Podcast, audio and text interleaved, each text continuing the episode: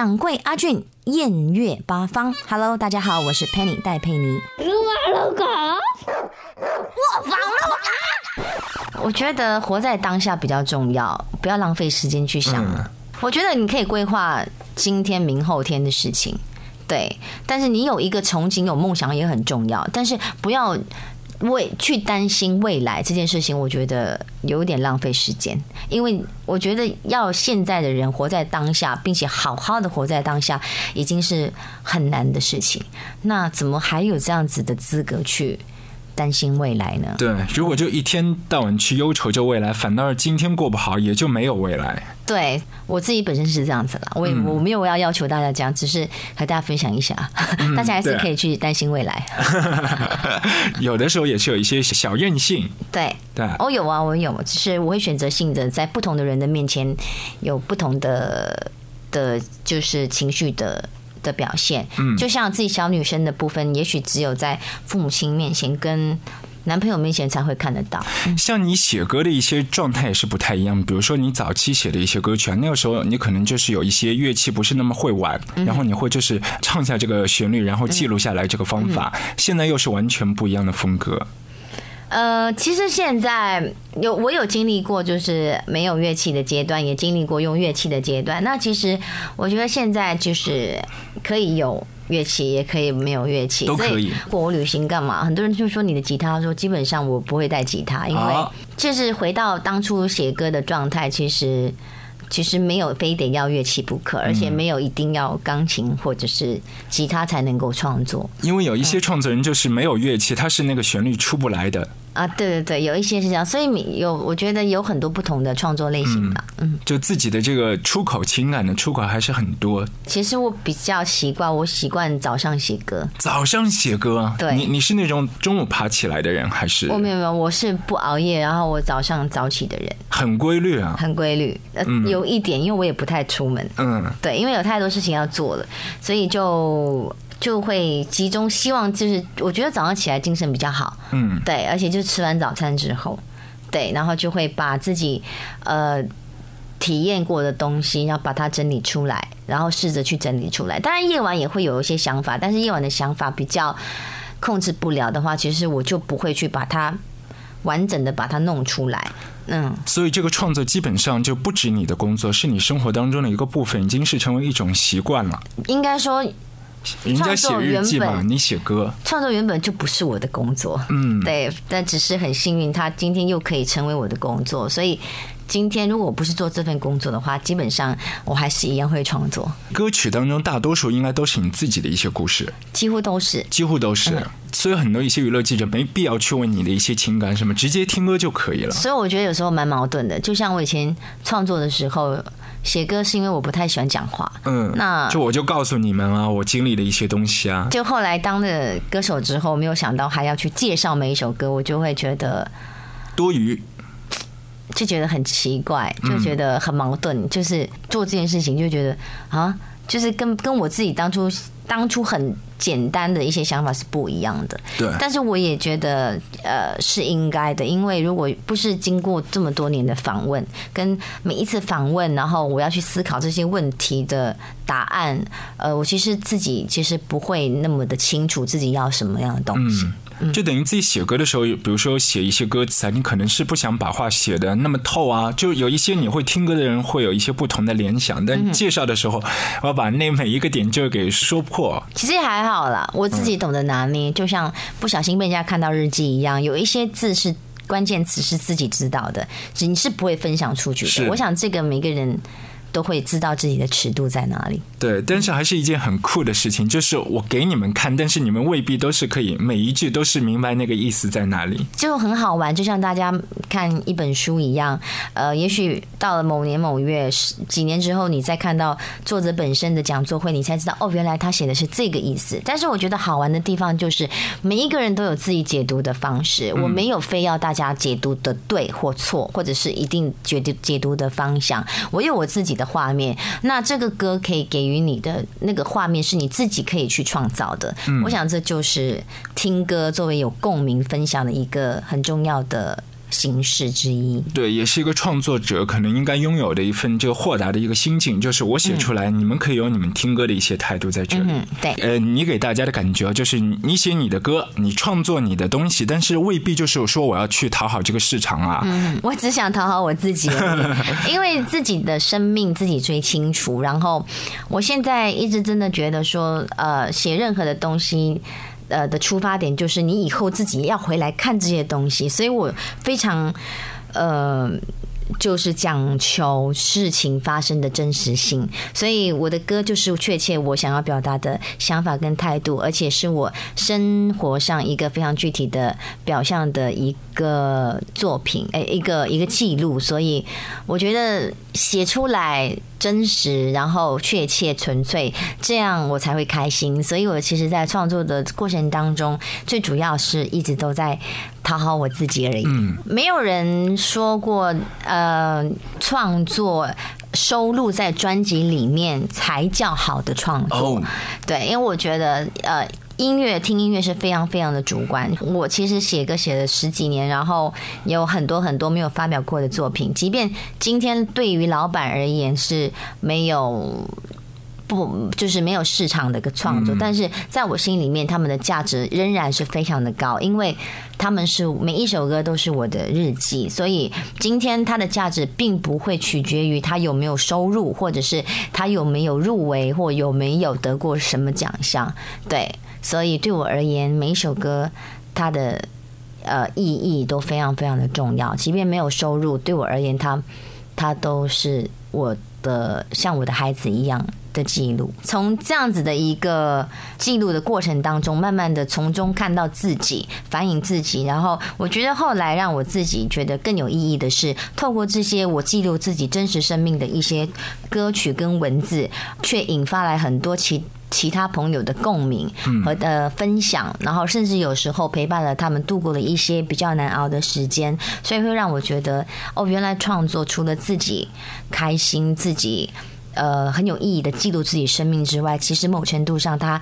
分享的这个范围其实很广泛，然后可以帮助到其他人。我想这个是非常有意义的事。我比较，我比较不是一个就是自恋的人，我几我比较喜欢跟大家分享我不好的地方，多过于分享我好的地方。所以我希望大家可以看的知道我越多不好的地方。呃，原谅，然后原谅我，反而会更开心，因为我觉得，嗯，我们每个人都不是圣人，而且我希望自己树立的一个风格，就是我希望就是让大家看到我最自然跟最真实的那一面。对，我觉得我不希望每一个艺人都是被保护的很好，或被被包装的很好。我希望自己可以把很真实的这一面，让大家可以透过音乐、透过视频等等的部分来看到。我觉得自己没有。谁都可以跟我合作，因为我觉得